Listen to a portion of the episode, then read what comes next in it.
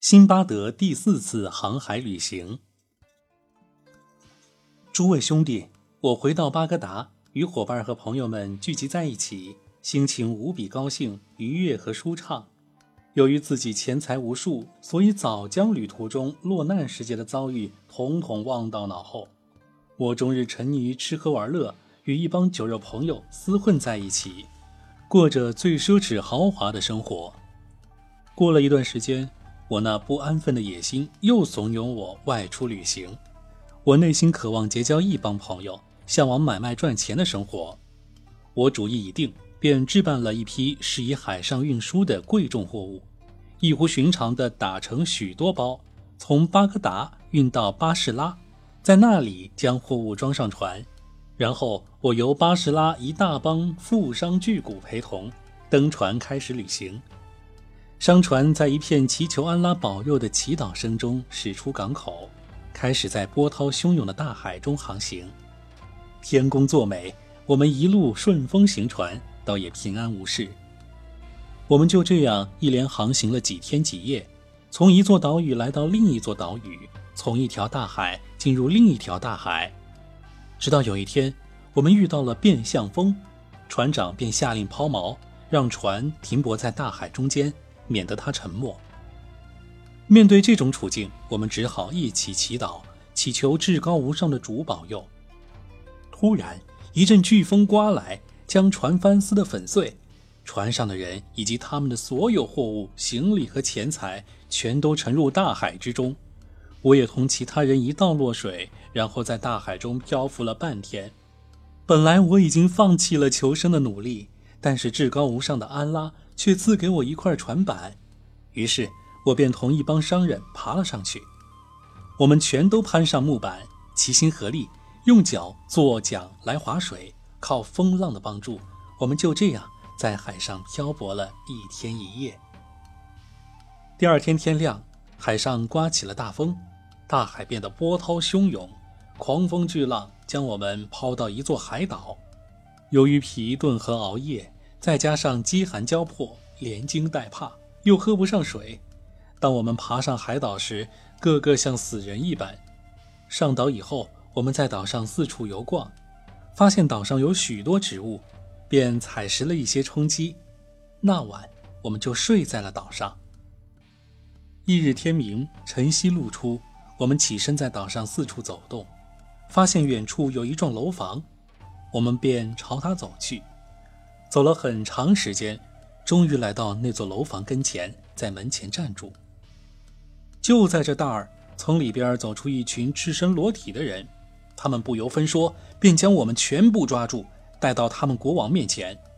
国王命我们坐下，然后命手下给我们端来饭菜。那种饭菜我们一辈子既没吃过，也没见过。同伴们全都吃了起来，唯独我对他不感兴趣，所以没有吃。正因为这样，我才活到现在。这一切全赖至高无上的主对我格外恩顾。我那些同伴吃了那些饭菜之后，顿时情况大变，一个个精神错乱，神志不清，变得像白痴一样，只顾埋头傻吃。接着，那群赤身裸体的人又端来椰子油给他们喝，而后又用椰子油涂满他们全身。我那些同伴喝了椰子油，顿时变得目光迷离。别无他故，一门心思只顾闷头傻吃，那狼吞虎咽之状，与他们平日斯斯文文的吃相大相径庭。看到同伴们这副模样，我惊恐万分，既为他们感到万分痛惜，也对自己的命运忧心忡忡，不由得对那些赤身裸体的野蛮人万分恐惧。我仔细观察之后，发现那群人原来是一帮拜火教徒。他们的国王是一只大猩猩，凡是来到他们国家的人，或是在山谷和路上被他们遇到的人，都难逃他们的魔掌。他们将过往行人带到国王面前，让他们吃那些饭菜，而后往他们身上涂抹椰子油，这样他们的肚子便会越撑越大，见到饭菜便会饕餮大吃，从而心智迷乱，思维丧失，变得像体大弱智的骆驼一般。见了那些饭菜和椰子油，便食欲大发，一直吃到身体又粗又胖，他们便将其杀掉，放在火上烧烤，然后献给国王。而那些国王的亲信，则往往不经烧烤便抓过人来生吃。我见他们如此野蛮，不禁对自己和伙伴们的生命非常担心。我那些伙伴由于处于极度的意乱心迷状态，对别人的摆布毫无知觉。那些人将他们交给一个人，那人便每天带领他们出去，像放牧牛羊一样吆喝着他们吃草。而我则由于担惊受怕，再加上终日不敢吃喝，所以变得十分瘦弱，浑身饿得皮包骨头。他们见我如此瘦弱不堪，便丢下我不管，渐渐将我遗忘。谁也不记得我了。他们没有想到我会失计逃走。一天，我趁他们不备，便从那地方悄悄溜了出来，在那座岛上一直往前走，一直走到天色大亮，太阳照到山顶上和河床里。我走累了，又饿又渴，便采集岛上的青草和其他植物充饥。我填饱肚子，勉强有一口气，便强撑着站起来。继续向前行走，我昼夜兼程，日夜不停。饿了就吃些花草植物，就这样一直走了七天七夜。第八天早晨，我忽然瞥见远处有个影子，于是我便朝那影子奔去。走到日落，方才赶到那影子附近。我内心害怕遇上前两次的厄运，便站在远处定睛观看。只见那里有一帮人在采集胡椒。待我来到近处，他们见到我，便都朝我跑过来，将我围在中间，问道：“你是何人？从何处而来？”我对他们说：“诸位，我是一个可怜的异乡人。”而后，我将自己的来龙去脉和经历的艰难险阻全都告诉了他们。他们听罢，齐声说道：“遗嘱启示，你这故事太离奇了。”可是你怎么摆脱掉那些黑人？你在这座岛上是怎样从他们把守的关口溜出来的？他们的数量很多，专吃人类，没有任何人在他们手中能够幸免，也没有人能够通过他们占据的地盘。我将自己同那些黑人之间发生的事情讲给他们听，告诉他们那些黑人如何将我的同伴捉去给他们饭菜吃，而我则没有吃，所以才得以幸免。他们听完我的叙述，纷纷祝贺我平安脱身，对我讲述的故事颇感惊诧。他们让我坐在那里稍事休息，等他们将手中的活计做完。他们做完活计，给我端来一些饭菜。当时我正饿得饥肠辘辘，便张开大口吃了起来。吃饱喝足之后，我又在那里歇息了一个时辰。然后他们带我上了一条小船，来到他们居住的岛上。把我带到他们的国王面前，我向国王问候致意，他欢迎我的到来，对我盛情款待，问起我的来历，我便将自己从离开巴格达城直到此地的一路经历和种种奇遇原原本本地讲给了他听。国王和在座的所有人听罢都甚为惊奇，而后国王吩咐赐座，我坐下之后，他又吩咐设宴。饭菜端来，我开怀大吃。吃饱之后，净过手，我感谢至高无上的主的浩荡宏恩，赞美主的恩顾。而后，我离开国王，在城中四处观赏。只见城中居民甚众，是一个富庶之邦，广有钱粮，集市繁华，商品充盈，买卖人比比皆是。来到这座城市，我非常高兴，心情也舒畅了许多。那里的人都十分和蔼可亲，我在那城中和国王面前颇受尊重，甚至超过了城中的显贵和朝中的大臣。我发现王国上下无论大人小孩都骑着漂亮的骏马，而马背上却没有鞍子，不由得感到十分惊奇。我问国王：“主上啊，你为何不骑在马鞍上呢？坐在马鞍上对乘骑者来说十分舒适，又能借上劲儿。”国王答道：“马鞍是什么东西？我们一辈子也没有见过，更没有做过。”我对国王说：“您能否允许我为您打造一副马鞍？您坐上试试看，效果如何？”国王对我说：“那你就打造吧。”我要求国王，请您命人给我拿一些木料来。于是国王便命人将我所需要的一应物品悉数备妥。我找来一位手艺高超的木匠，同他坐在一起，教他如何制造马鞍架。而后我拿来一些羊毛，经过挑拣筛选之后，做成毡子，充作鞍垫。又拿来皮子，将马鞍架包住，然后磨光上面的碎毛，串上堵带、箍紧。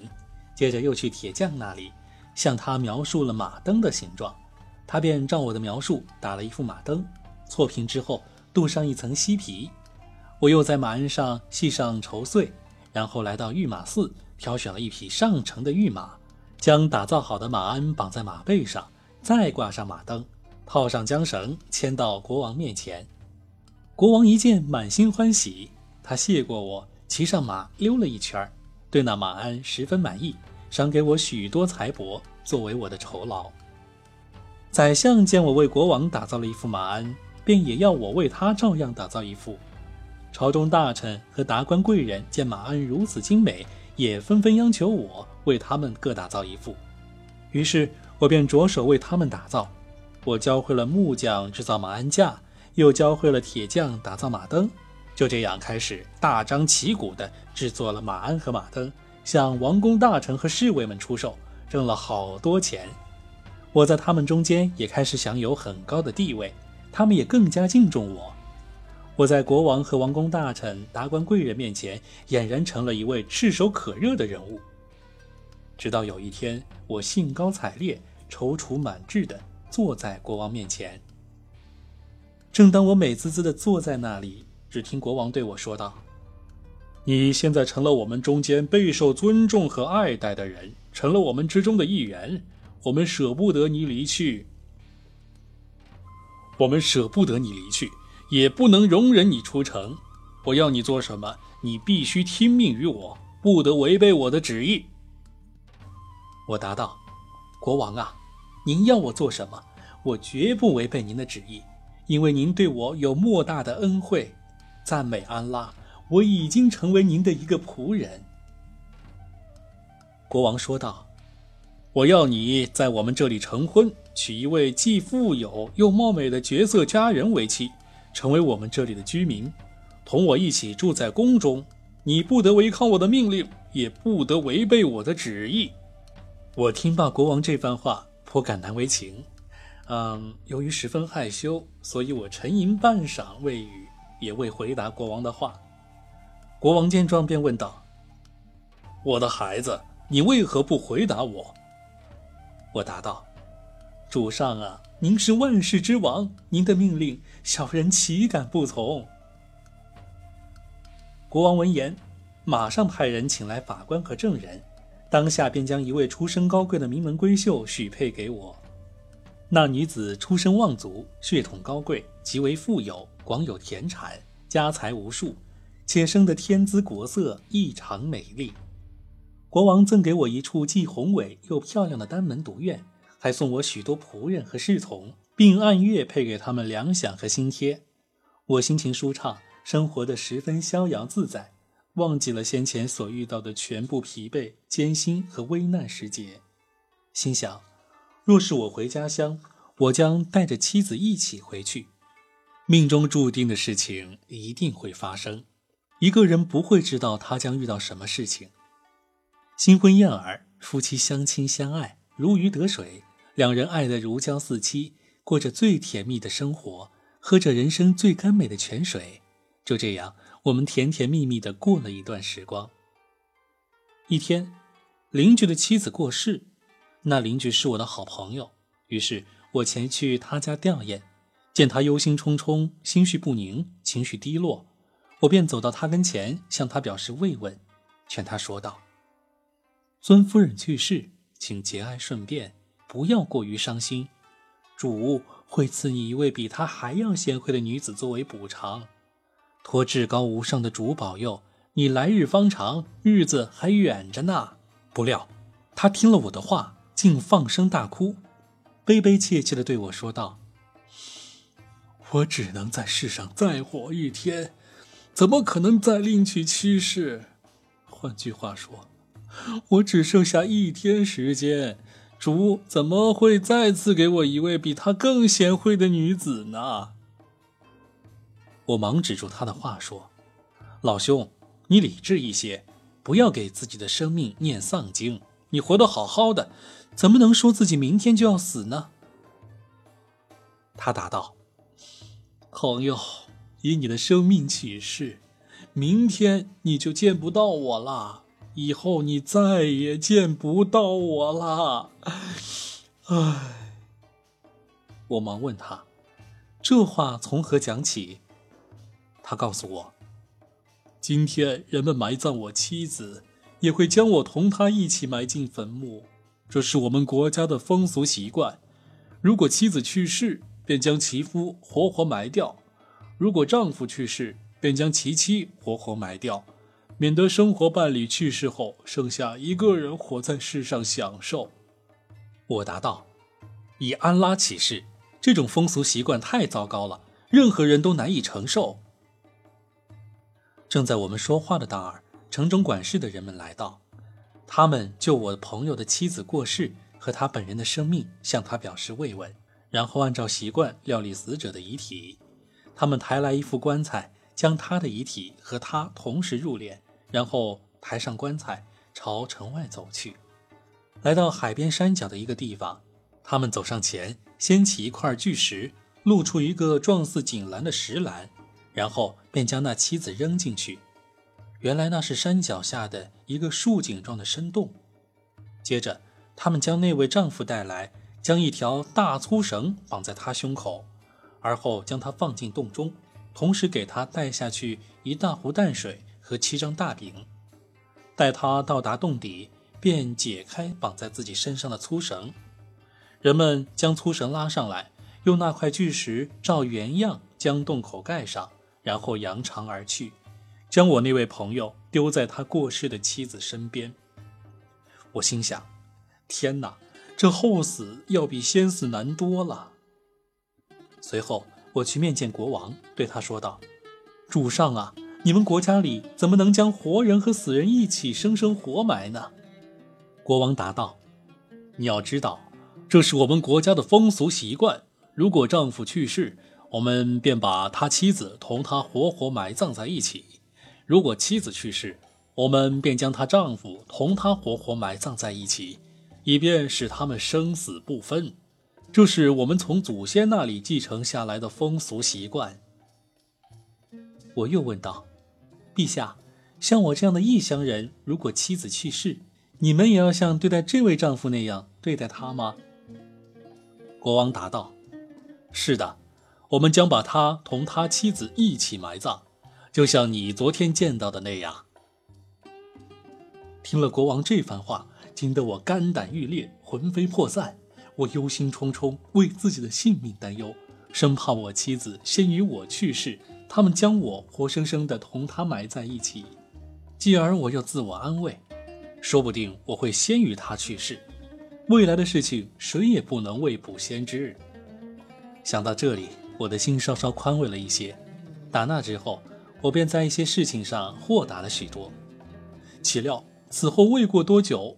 我的妻子病倒了，连喝汤带吃药折腾了几天几夜，最后还是病故了。所有的达官贵人全都前来吊唁，向我和他娘家人表示慰问。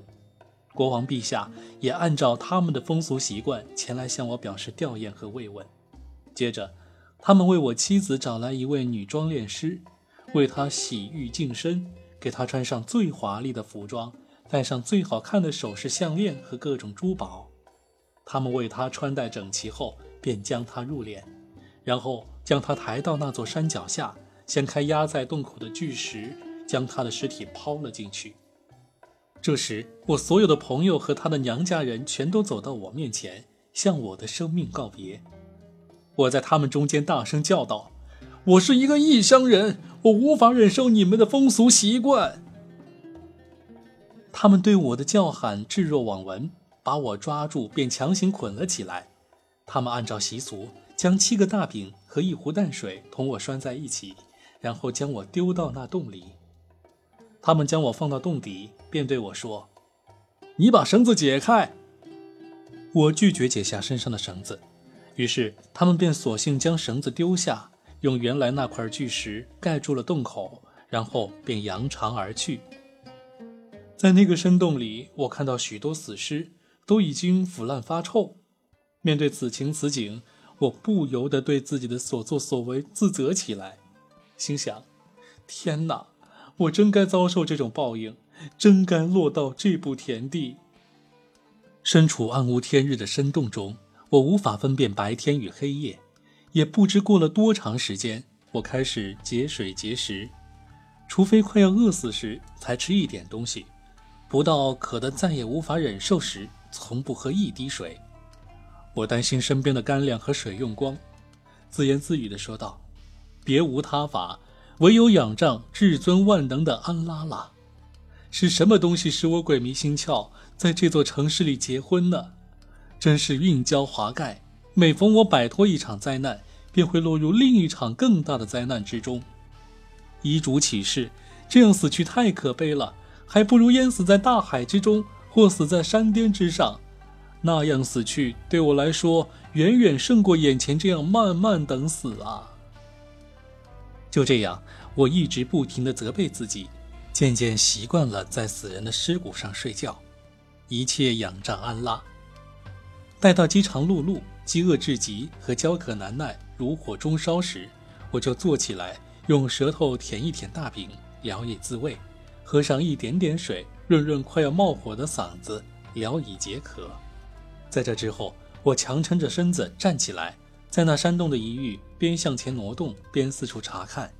我发现这山洞十分宽阔。里面空荡荡的，只是地面堆满了年已久远的死尸和腐骨。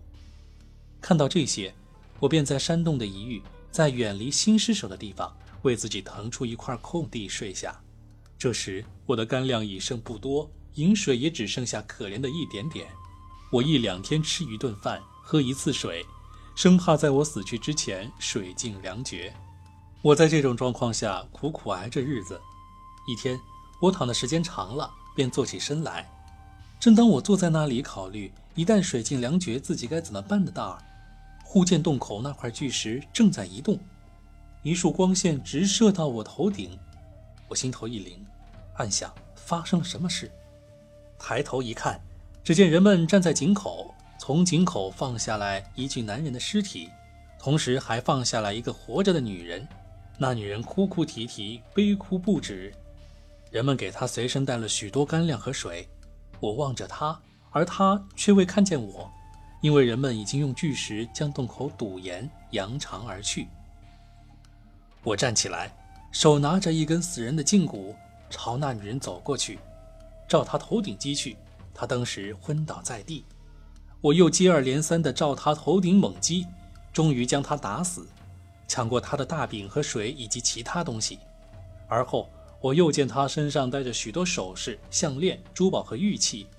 我拿走那妇人的干粮和水，坐在我原来在山洞一隅清理出来的那个地方，吃了一点点干粮，维持生命，使自己不至于饿死。我未敢放开肚量大吃，免得那些水和干粮很快告罄，我便会干渴而死或饥饿而死。我在那个山洞里待了一段时间，每当人们丢下来一个死人，我便把与他一起被抛在山洞里来的那个活人杀死，将其干粮和水抢来，维持自己的生命。直到有一天，我从睡梦中醒来，听到山洞一隅有一种东西在发出隆隆的声响。我心中十分纳闷，便站起身来，朝那声音起处走过去。不料那东西感到我走近，便逃掉了。我定睛一看，原来是一只小动物。我追随他来到山洞中央，突然看到从一个小孔中透射出一束光线，似天上的星星一般，在我面前忽隐忽现。见状，我便直驱发出那束光线的小孔。越往前走，发现那孔隙越来越大，我才确定那孔隙原来是在那山洞壁上直通洞外。我暗自心想，此地一定有什么蹊跷，要么它像我所在洞穴一样是另一座坟墓。要么它是我所在洞穴本身露出的孔隙。我站在那里思索了片刻，然后朝那露出光线的地方走去。只见在山腰上有一个野兽进出的洞口，那是野兽们刨挖的洞，它们从那个洞里钻进来吃死尸，吃饱之后再从那个洞口钻出去。我看到这种情况，这才心神安定，感到无比欢畅。我确信自己能够凭借这个洞口死里逃生。我仿佛在梦境一般，朦朦胧胧，如梦如幻。稍定下心来，我仔细做了盘算，终于从那洞口爬了出来。这才发现自己置身于一座高山上的盐湖边，那座高山横断两条大海，也挡住了海岛与城市之间的通路，任何人也无法逾越。我赞美至高无上的安拉，对他感激涕零。爬出墓穴，死里逃生。我不由得大喜过望，万分高兴，心情甚佳。接着，我又从洞口返回墓穴，将我在里面省下的干粮和饮水全都搬了出来，扒下死人身上的衣服，换下了穿在自己身上的破衣烂衫，从他们身上摘下大量的金项链、珠宝、珍珠项链和镶嵌着各种贵重金属与工艺品的金银首饰，用死人的衣服包裹起来，然后带着他钻出那个山洞，来到盐湖边。我每天都要返回山洞里去，然后再从里面爬出来。凡是活着被丢入洞穴中的人，无论男女，我一律将其杀死，抢走他的干粮和饮水，而后从洞口爬出来，坐在湖边，静待至高无上的安拉赐给我生机。说不定哪天恰好碰到一条船经过我所在的地方，我便能获救。于是，我坐在湖边，静待时来运转。就这样，我在那里逗留了一段时间。一天，我坐在盐湖边，正在考虑自己的处境，突然发现有一条船在波涛汹涌的大海之中航行。我赶忙将一件死人的白衣服绑在拐杖上，用手举着，在海滩上奔跑，边跑边向船上的人挥动那件白衣服。终于被他们发现，他们看见我站在山顶，便朝我驶来。驶到近处，他们听到了我的呼叫，便放下一只小艇前来搭救。小艇上面坐着一些人，托主庇佑，我终于脱险登上了那条船。我同船上的人一起从一座岛屿航行到另一座岛屿，从一条大海航行到另一条大海。我庆幸自己死里逃生，对自己能够平安脱险真是喜出望外。往事不堪回首，每当我想起同妻子一同待在那墓穴里的日子，仍然心有余悸，魂飞天外。往往黯然神伤，悲痛欲绝。蒙安拉在冥冥之中暗佑，我们平安到达巴士拉城。上岸之后，我在巴士拉小住几日，便前往巴格达。来到巴格达，我径直前往我家所在的那条街，三步并作两步进了家门，见到亲朋好友，一番寒暄。他们见我平安归来，十分高兴，纷纷向我表示祝贺。我将全部行李悉数存放在自己的仓库，然后对亲友四邻大量施舍和馈赠，对孤儿寡妇赠以衣帛。随后，我便重蹈覆辙，固态复萌，变得忘乎所以，终日同一帮酒肉朋友厮混在一起，吃喝玩乐，纵情享受。这就是我在第四次旅行中遇到的最离奇古怪的经历。但是，老弟呀，你同我共进晚餐，然后按惯例拿你的赏金。明天你再到我这里来，我将把自己第五次航海旅行所遇到的经历讲给你听。它比前面的四次航海旅行所遇到的经历更加离奇，也更加令人不可思议。说罢，他吩咐取来一百密斯坎尔黄金，赏给脚夫辛巴德，然后吩咐摆上宴席，大家共进晚餐。饭后，朋友们各自离去。一路上，他们仍对航海家辛巴德航海的经历惊讶不已。因为每个故事都比其前边的故事更加引人入胜。脚夫辛巴德回到家中，带着惊讶不已的心情，心满意足地睡了一夜。翌日天明，东方大亮，他起床后做了晨礼，便溜溜达达地来到航海家辛巴德家中。见到航海家辛巴德，他上前问了早安。主人欢迎他的到来，让他同自己坐在一起。等其他朋友到齐之后，大家开始共进早餐。他们边吃边喝边聊，吃得津津有味，喝得眉飞色舞，聊得兴高采烈。航海家辛巴德又开始讲述他第五次航海旅行的经历。